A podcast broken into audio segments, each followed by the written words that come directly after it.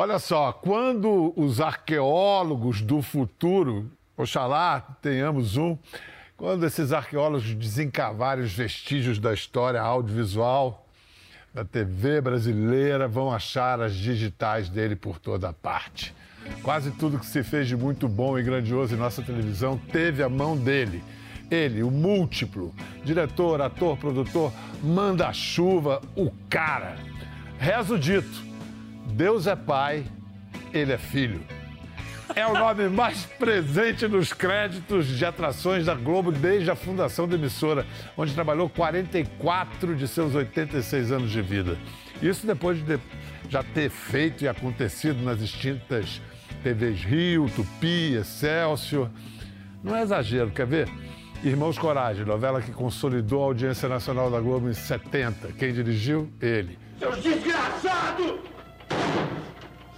Vem! Vem pegar nós! Malu Mulher, seriado que derreteu o coração até de Fidel Castro em 79. Quem criou? Ele. A caderneta de poupança tem sido brilhante. Agora, já como marido, Chico e Caetano, programa musical clássico dos anos 80. Quem concebeu? Ele. Domingão do Faustão, Sai de Baixo, A Grande Família, Armação Ilimitada, Grande Sertão Veredas, Anos Dourados, Chiquinha Gonzaga. Ele, ele, ele. Só na Globo, entre novelas, séries, musicais, casos especiais, programas de auditório, de humor, tudo mais. Ele dirigiu, produziu, criou, supervisionou e Marcel Vieira contou. Ele assinou 217 produções. Se já não bastasse, ainda esteve à frente em 98 da criação da Globo Filmes, maior produtora e coprodutora do cinema brasileiro, com mais de 500 filmes no catálogo, 260 milhões de espectadores, em público acumulado nos últimos 25 anos. Ele é tão grande que não cabe num programa só, por isso a conversa de hoje só termina amanhã. Pode chorar, porque é uma honra, Daniel Filho, ter você aqui. Que, que coisa. Ufa, quando você fala. É, é, a gente não nota que fez tanta coisa. A gente não nota, mas é, é, eu não posso dizer que você está mentindo. Mas eu acho que tem uma coisa na sua origem que ajuda a explicar o circo. Você não deixa de ser um filho do circo, que é a mãe de todas as artes cênicas e da, da- do espírito de produtor de que tudo é possível. Vamos armar um circo. É, eu, a gente eu- fala assim. eu acho que, eh, a- a- que vendo agora e, e dando uma analisada na minha vida, assim, de uma forma. O porquê que aconteceu? Eu tive sorte, você entende? A bola quicou e eu estava ali, não tinha como eu não abaixar a cabeça e fazer esse gol. Eh, mas mesmo assim, a turma era boa, que, pô, Pelé jogava do meu lado. Eu devo dizer que uma vez eu, eu fiz uma linha de passe com Pelé. E Pelé disse: Vai, Daniel. Eu furei. Eu furei. Pelé na linha de passe disse: Vai, Daniel. Eu, eu furei. Gilmar no gol. Então, essa- esses encontros com essas pessoas, onde eu encontrei, eu, eu conhecia Chicanísio, Ari Barroso. Eu dirigia o carro do Ari Barroso quando ele ficava bêbado para ele Charlie Leme. Ele tinha um Bel Air. Ele e Luiz, Luiz Bonfá tinham um carro igual. E de vez em quando ele saía e eu me lembro ele tentando abrir a porta do carro e o Bonfá dizendo assim, mas ele está tentando abrir a porta do meu carro. Mica, qual é a história de quando você estreou no Picadeiro, você já recebeu uma marca xamânica? Esse Tem aqui, aí? esse aqui, ó. Essa, isso aqui é um macaco mico que me mordeu. Eu tinha nove anos de idade, oito anos de idade, e a gente estava no circo. Pavilhão pertencia ao meu pai. Meus pais tiveram um circo que excursionava pelo, ali pelo Rio de Janeiro. E tinha um mico, o cara que fazia aquele o número com o mico, e eu enchi o saco do mico. A verdade, quer dizer, revisando, eu passava e eu ficava enchendo o saco do mico. E aí eu, eh, seria a minha estreia. Como ator falando, eu fazia o guia do cego. E aí, quando eu passei, o mico avançou na minha cara, eu botei a mão e ele. Cau! E ele não larga, né? Aí esse tendão daqui foi cortado. E aí a gente foi de bonde, a gente estava em Olaria, o circo. A gente foi de bonde para o Meia, que tinha um ponto de socorro do Meia, onde tentaram achar e acharam, conseguiram achar o músculo de volta para colar, porque senão meu braço, minha mão estaria. É... Mas que estreia, hein, Daniel? Foi, não estreiei, né? Não estreiei. Pois é, quase Não estreia. Não, depois você vai estrear no cinema, muito menino. Em 55 você faz uma ponta no, com, no filme do Mazarop, Fuzileiro do Amor. E eu fiquei sabendo que você foi o primeiro Visconde de Sabugosa da, da televisão É isso. brasileira. O, o filme foi, foram 12. O primeiro que eu fiz mesmo foi esse Fuzileiros do Amor com Mazarop. Mas eu já tinha feito colégio de brotos também com Oscarito. Ah. No que eu fazia o Estudante 3, Estudante 4. Ali no, no Fuzileiro era Fuzileiro 32. Tá. É, Mas o Visconde de Sabugosa Aí não, aí é quando depois é mais tarde. é bem mais tarde, porque eu estreio em 1952, em dezembro de 1952, em Porto Alegre, também numa companhia. Eu tive essa coisa dos meus pais pertencerem ao meio, eles já estavam com uma companhia de teatro-revista. Porque depois do circo, meu pai fez um teatro ali em Copacabana. Nossa Senhora de Copacabana, quase em frente Teatro à Foles. Galeria Lasca. Teatro Foles. É. Fre- Eu vi a Galeria Lasca ser Isso. construída. E ali eu comecei a ensaiar os meus passos também para o teatro. Você é muito crítico com relação ao Daniel ator. Talvez seja a sua visão de diretor. Você, mas eu sei que tem uma cena que você destaca na sua obra do grande filme do Kaká, Chuvas de Verão. Vamos ver essa cena e você comenta Vamos. depois. O senhor não pode fazer isso, não pode. Tem uma não piranha pode, tirando a mão não da pode, moça, rapaz. Não pode. Tem uma piranha Não dentro. interessa, o senhor não pode. É invasão de domicílio. Não pode.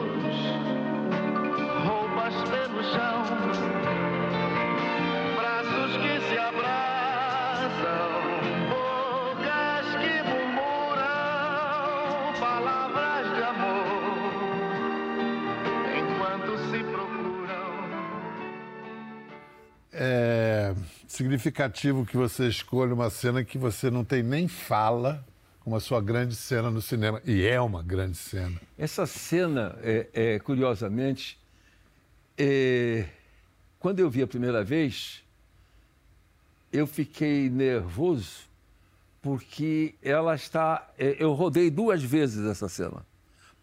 E o Kaká montou as duas. É, usando todo, tudo o que eu tinha feito. Quando eu vi a primeira vez, eu fiquei em suspenso. E houve na plateia um grande aplauso nessa cena. É, e, e realmente eu, eu me rendi. E também eu posso dizer, finalmente eu tenho uma cena romântica com Roberto Carlos cantando ao fundo. Vamos lá, no nosso ping-pong maluco, acronológico, mais ou menos cronológico. Vamos agora à sua chegada à TV Globo, 1967. Você gostava de cinema, você queria fazer cinema. E o Boni traz você para inventar a novela brasileira. É isso a gente volta ao negócio do, do, do- do- da vida começando, né? A vida começando, a gente está fazendo porque a gente precisa trabalhar.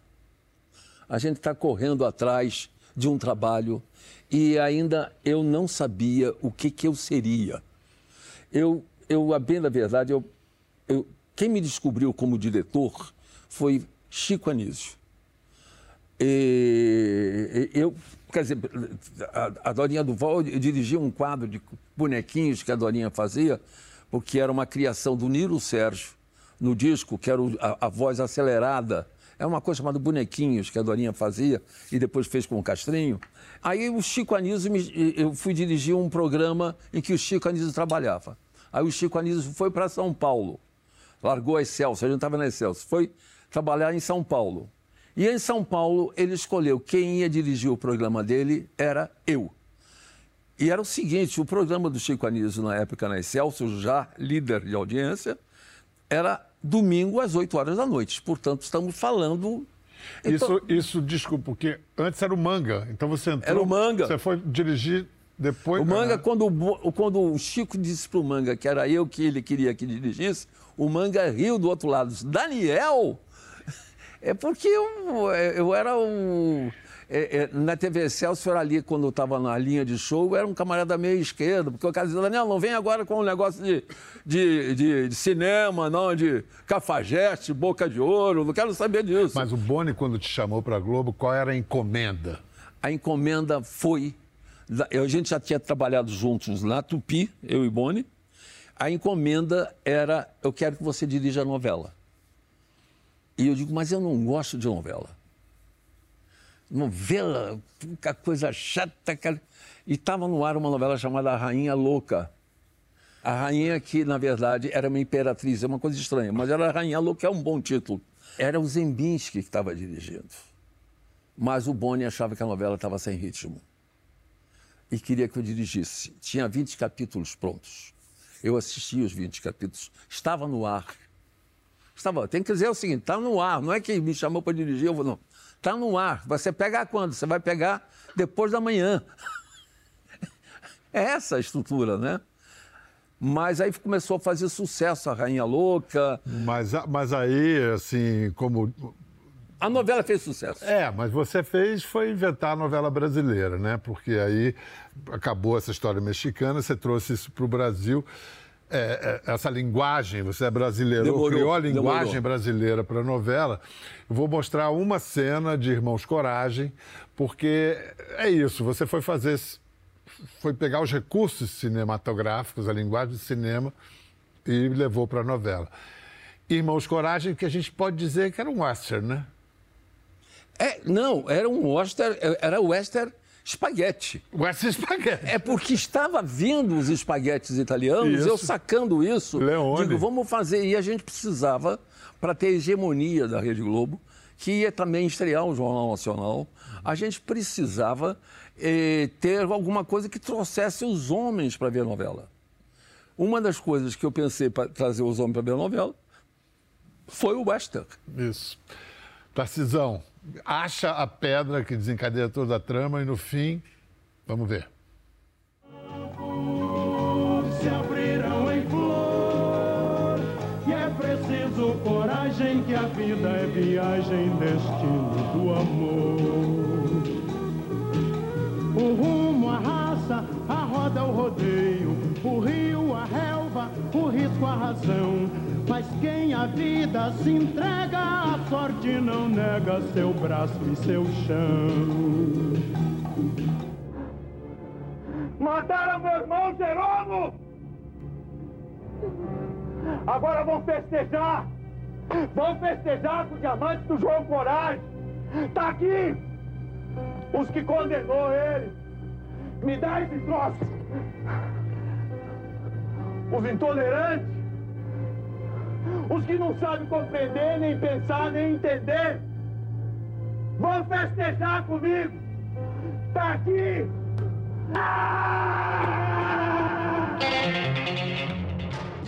Esse também, quadro frisado, isso era novidade. Eu tenho, eu tenho algumas coisas para contar disso aí que está falando. Por favor.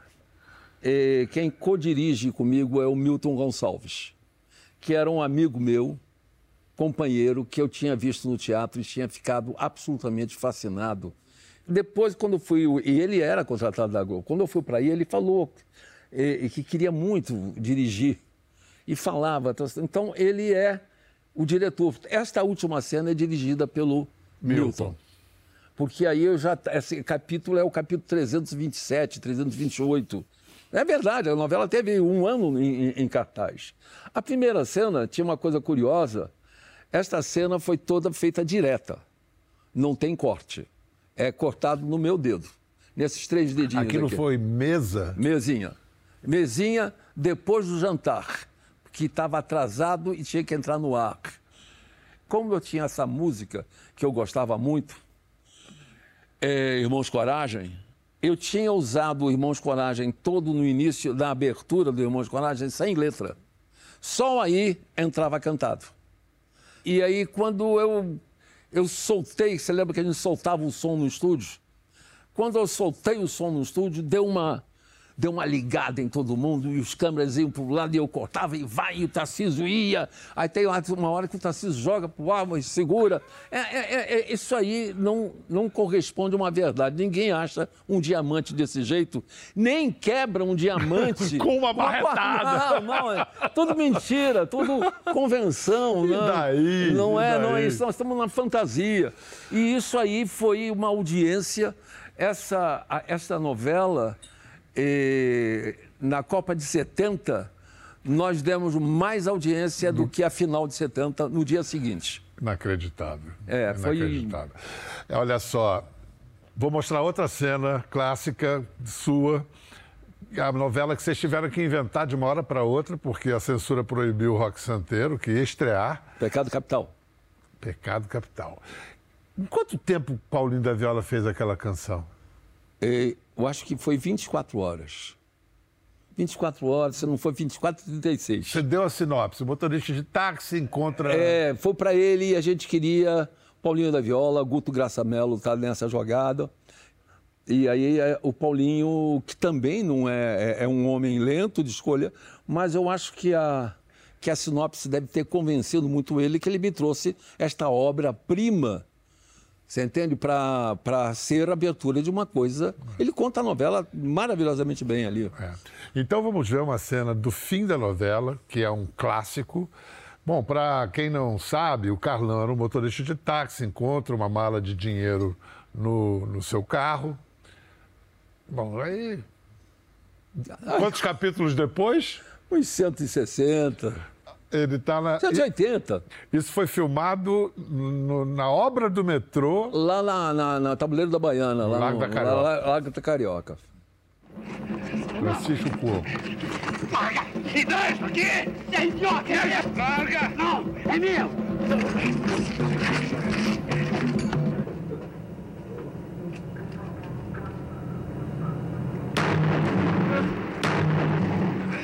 Idiota! Que isso? Busca porta aqui!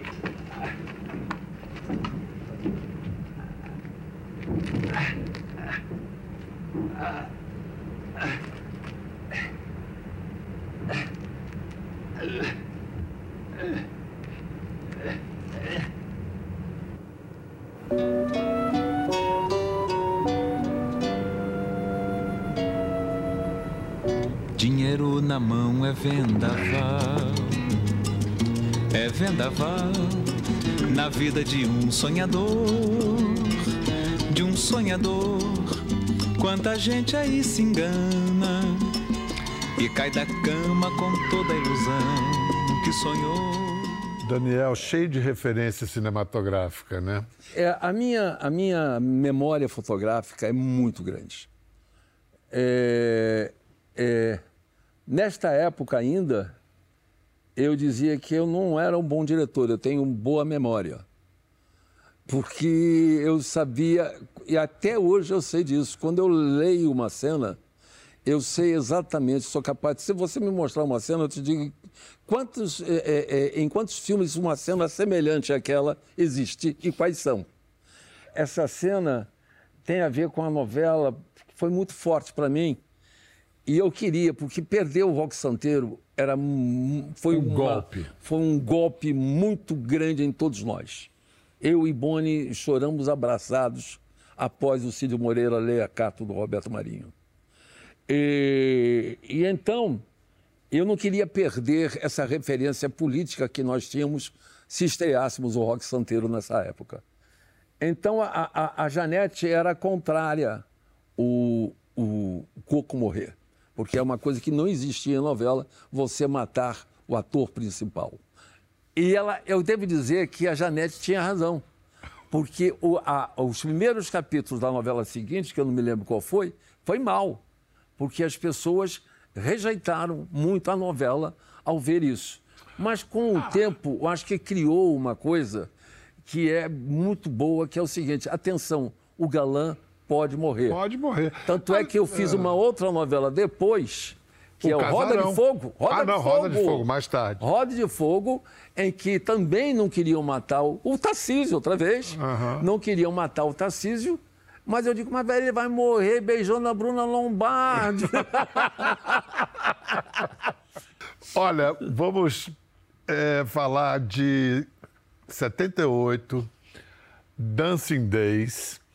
E tem a- aquela cena clássica de Sônia dançando. E você quis fazer a câmera porque o câmera não estava conseguindo fazer o que você queria?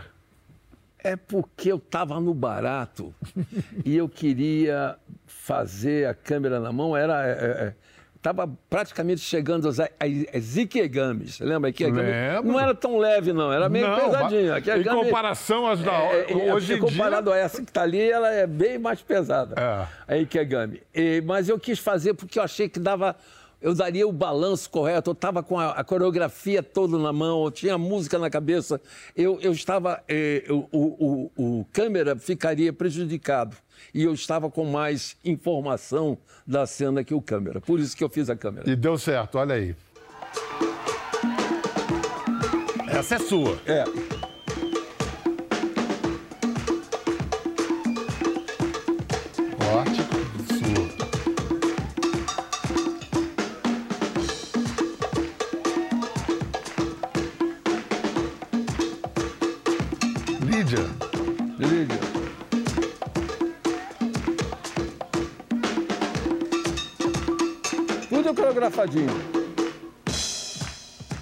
Aí tá a Paulette dançando, né? Isso, Que isso. É, foi a coreógrafa junto com o Carlos Machado, Carlo- Carlinho Machado, Uhum. que também era do Dizzy Croquetes, que tá por aí. Eh, então foi uma, uma, uma novela eh, gostosa, ela mexeu. Estava eh, também eu eh, meio pressentindo o que vinha. Vinha o Saturday Night. Saturday Night não, o Saturday Night Fever. Fever. É o do, do, do, o do John Travolta. Travolta. Então, é, é, as coisas iam funcionar. Isso aí era para ser um restaurante na novela era- e a gente transformou numa discoteca que era coisa da moda. Escuta, o- a televisão, depois disso você fez Malu Mulher, que foi um, um sucesso tão grande que lhe valeu um jantar com Fidel. Você, Fidel Castro e Regina Duarte. É um dos momentos.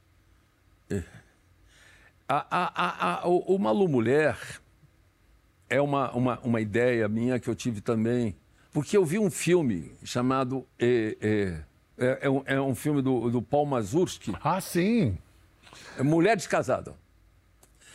E aí, e, e no final do filme, ela fica com um quadro imenso que um cara que é um amante eh, virtual dela ali, sabe, dá para ela, porque ele vai viajar e ela fica com aquele quadro andando em Nova York, sem saber onde botar aquele quadro.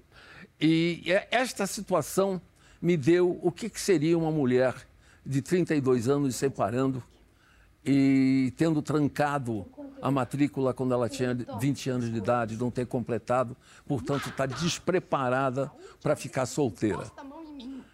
Com essa ideia, eu vendi para o que a gente. Eu tinha a responsabilidade de botar quatro programas no ar que o Boni me deu, que era e aí a gente fez o Carga Pesada, Plantão de Polícia, Aplauso e Malu Mulher. Simultaneamente. Eu disse sim em novembro, botei no ar em abril. E uma turma, juntei uma turma, juntei um escrete que ia de Vianinha, Dias Gomes, eh, sabe? Era uma turma maravilhosa. E foi um sucesso extraordinário, além do que eu poderia pensar. Engraçados. Vocês achavam mesmo que eu ia aceitar aquela proposta ridícula, é? Esmola, muito obrigada. O que, que é isso, Malu? Vai falar disso agora, já não tava tudo ok. Sete convigue 30% do salário dele É pra o mínimo que ele de pode Elisa. fazer pela filha, que afinal é dele também, é ou não? O que, que é isso? Tá chorando de barriga cheia. Você sabe quanto ganha 80, 90% da população desse país? Acontece que eu não sou a população desse país. Eu sou uma mulher de 32 anos, com uma filha de 11 para criar, vestido, para alimentar. Ah, quer dizer que agora eu posso ficar nu e morrer de Ah, fome, mas né? te fazer tão bem. Ah, sim, ia eu fazer bem pra mim, sim. Muito bem. Olha, vocês ficam... Eu tive até também uma equipe sueca de televisão que veio me entrevistar para que eu falasse de mulheres. Eu digo, vocês são da terra do Igmar Bergman, não fala isso comigo. Mas é porque foi uma obra que captou o espírito da época, É, né? que e quando a gente foi convidado, eu fui convidado, a, a Regina também, e eu fui a Cuba. fomos a Cuba recebidos. A Regina andou em Cuba. Acho estranho a gente falar isso da Regina agora, né?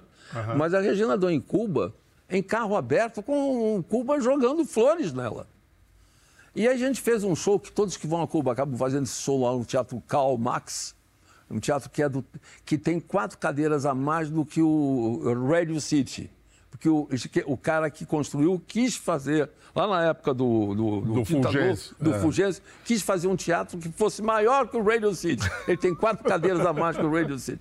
Então, quando nós estávamos nesse show, fazendo lá com o Pablo Milanês, com o, com o Silvio Rodrigues, nós recebemos assim, el comandante vai receber-os.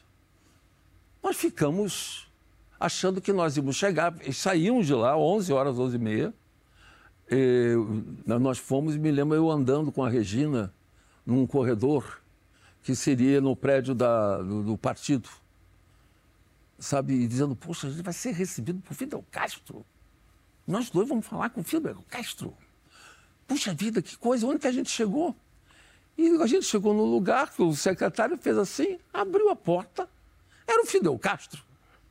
Que bueno, que vinieron, passe, passe aí. Digo, é uma coisa estranha, e sentando, quer dizer, sentamos numa poltrona, começamos a conversar, ele sentou do meu lado, ele, fazia, ele batia assim na minha perna, nesta perna aqui, depois eu te mostro, sabendo você bater também. Ah, mas Por que, Daniel? E aí eu tivemos lições das Américas falada para o Fidel Castro, ouvi papo, depois sentamos numa mesa e jantamos. Eu saí dessa reunião com o Fidel Castro mais ou menos umas três horas da manhã, três e pouco. Que maravilha. Foi uma- um momento, é, sem dúvida nenhuma, o homem mais importante mais inteligente, pelo menos no que me toca, no que eu sentimento que eu conheci. É um prazer ter conhecido o Fidel Castro. Vou fazer um corte aqui, mantendo a língua espanhola, então, para falar dessa grande realização que foi. Começou com a série Grandes Nomes. Daniel criou eh, musicais de uma qualidade absurda. João Gilberto na televisão, cantando com Rita Lee, Elis Gal, cantando juntas, Paulinho da Viola. Aí deu no especial Chico e Caetano, os dois apresentando programa de televisão, né? E, e aí o Astor Piazzolla foi o convidado especial. Vamos ver essas cenas. Agora, agora eu te vejo, claro eu te vejo. Isso é abertura, né? Eu vou tocar é, samba de manota só com tom aí. Olha, aquela- aquelas coisas que vocês botaram não é muito meu estilo, entende? Aquelas coisas finas, aqueles. aqueles... Olha eu, eu com ele. Você do lado do Tom? Eu, eu olha lá. Sou eu que estou fazendo uma samba no aula só. Olha lá eu. Gente, crachá de Tom, Chico e Caetano é. É porque eh, tinha, eh, saiu no jornal muito que era uma, uma, uma ofensa que o Chico e o Caetano iam ter crachá. Aí o Tom, quero um crachá também. Escuta, e aí o Chico não fez a letra que o tinha prometido pro É, é, Piazzolla. é, o Piazzolla, quando aceitou, ele falou para mim que ele queria fazer, é, é, que poderia ir no telefone, estou combinando com ele, e assim, e aí vai poder o Chico fazer finalmente a letra de uma música que eu dei para ele, ele ficou de fazer a letra, ele não fez. Digo, claro, então Chico faz a letra e eu vou fazer um arranjo e a gente toca junto e Chico canta. E- mas aí o Chico não conseguia fazer a letra. E todo dia o Chico chegava e Caetano e Tom perguntavam: e aí a letra de Chico? Não estou conseguindo, eu não sei fazer tango. O Chico sofria, eu não sei fazer tango, a letra dessa aqui. Eu escrevi uma aqui, mas achei uma merda, eu não quero fazer. Então, aí foi passando, foi passando o Tom. E, porque minha ideia é que no final do programa o Piazzolla e o Tom tocassem qualquer coisa junto. Se eles tocassem Cidade Maravilhosa ou Mano a Mano, e o Tom estava pronto para tocar qualquer tango, Mano a Mano, sabe? Já seria um final maravilhoso. Eu teria ali, sem dúvida nenhuma, sem contar Caetano e Chico, mas eu tenho os maiores músicos latinos que viveram, que é Piazzolla e Tom. Meu Deus do céu. Mas não saía, não saía, não saía e não saiu. Aí, quando chegou o ensaio, ele falou, ele contente, Piazzolla, oh, como está? Bien. Onde está Chico? Quando está Chico? Eh, eh, está ahí, está ahí, está ahí. Hizo la letra, estoy aquí, le voy a mostrar la orquestación. Eu digo, temos um problema. ele, ele parou, olhou. O que passa? Eu digo, é um problema que Chico não hizo a letra. Usted brasileño tiene siempre problemas. ¿Cómo no hizo la letra? Que me, me quedé la noche toda trabajando, hecho um boy, e me, me passa. Vámonos, vamos. E aí mandou todo mundo embora. Vamos embora. O pessoal dele foi recolhendo os instrumentos, botando o violino. E ele, vamos embora, vamos. Aí eu digo, é a hora, chama o Tom. Aí veio o Tom. E aí tem essa hora que eu digo, maestro, Antônio Carlos Jobim, ele quer apresentar. Aí ele parou. Quando ele viu o Tom, ele parou. Você entende? Ele quer apresentar Antônio Carlos Jobim, Astor Piazzolla. Ai, oh, assim. Aí eu falei pro Tom, Tom, ele tá chateado porque o Chico. E o Tom já sabia, do amor. O Tom tentou, o Totó e Caetano tentaram fazer a letra, fazemos junto. Não me entregou a letra. Digo... Aí o Tom falando para ele: El Chico é assim, le gusta jugar la pelota. Ele não, não, não hace letra, não hace para mim a letra, nunca me hizo uma letra. Le pido a letra, não viene a letra, não viene. Ai, que, que ninho, que ninho. Eu digo, pô, agora pode chamar o, o Chico. Quando o Chico chegou, tudo que ele tinha dito, só olhou para o Chico e fez assim. Ah, que então, assim, aí, aí fez assim. Sentate que te vou mostrar o arreglo que hizo para a música. Aí nós sentamos, Caetano, Chico, Tom, eu, e ele fez, mostrou o arranjo, que era realmente uma coisa maravilhosa, que nunca foi feita uma letra para aquilo. A gente vai fazer um rápido intervalo e depois eu quero saber por que Daniel Filho deixou a Globo em 1991. Ninguém esperava, ele pediu o chapéu e se mandou. A gente volta em instantes com essa resposta. Bem-vindos de volta à nossa conversa com o grande mestre Daniel Filho. Daniel, por que, que você saiu da Globo numa hora que você tinha muito poder? Aliás, o poder subiu a sua cabeça, Daniel?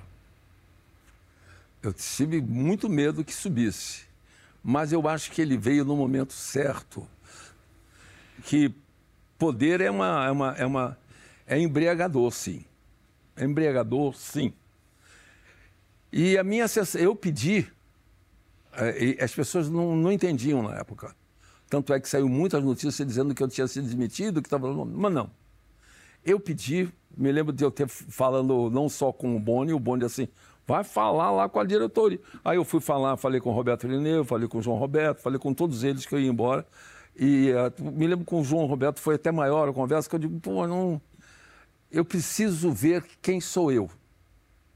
Eu preciso saber quem sou eu sem esta cadeira que eu estou sentado porque ao tempo que eu já vivia na TV Globo, que já tinha acontecido comigo na TV Globo, que eu tinha que fazer, eu só comandava e eu não fazia nada. Eu estava só um comandante que fazia. Você queria fazia. dirigir? Eu queria ser eu. eu. Eu era um homem que preparava as coisas todas, vai fazer, faz, com uma equipe maravilhosa. Mas eu primeiro achava que não pode um homem mandar em tanta gente como eu mandava é um poder muito grande. Não pode só eu decidir o que vai ser feito, eu e o Boni. Eu achava que era demais. E, e eu precisava ver, me ver, eu não me via. Eu queria saber, eu, eu, eu levantava e dizia, eu quero saber quem sou eu sem esta poltrona aqui que eu estou sentado. Para isso você tinha que sair? Para isso eu tinha que sair. Pedi para sair, foi uma, uma, uma um, uma coisa muito estranha muito até para a própria TV Globo. É. Mas eu achei que eu fiz muito bem, porque eu estava apenas muito adiantado. Porque eu achava que a gente devia começar a terceirizar o trabalho.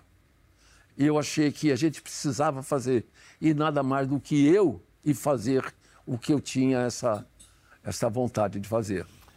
Olha, por hoje a gente fica aqui, mas amanhã a gente continua essa história, porque Daniel volta, Boni laça Daniel de volta em 1995 e aí ele vai criar Globo Filmes, vai acrescentar a história dele não só todas as realizações de televisão, mas eh, contribuir decisivamente para o renascimento do, do, do cinema brasileiro. Até amanhã. Gostou da conversa? No Globoplay você pode acompanhar e também ver as imagens de tudo que rolou. Até lá.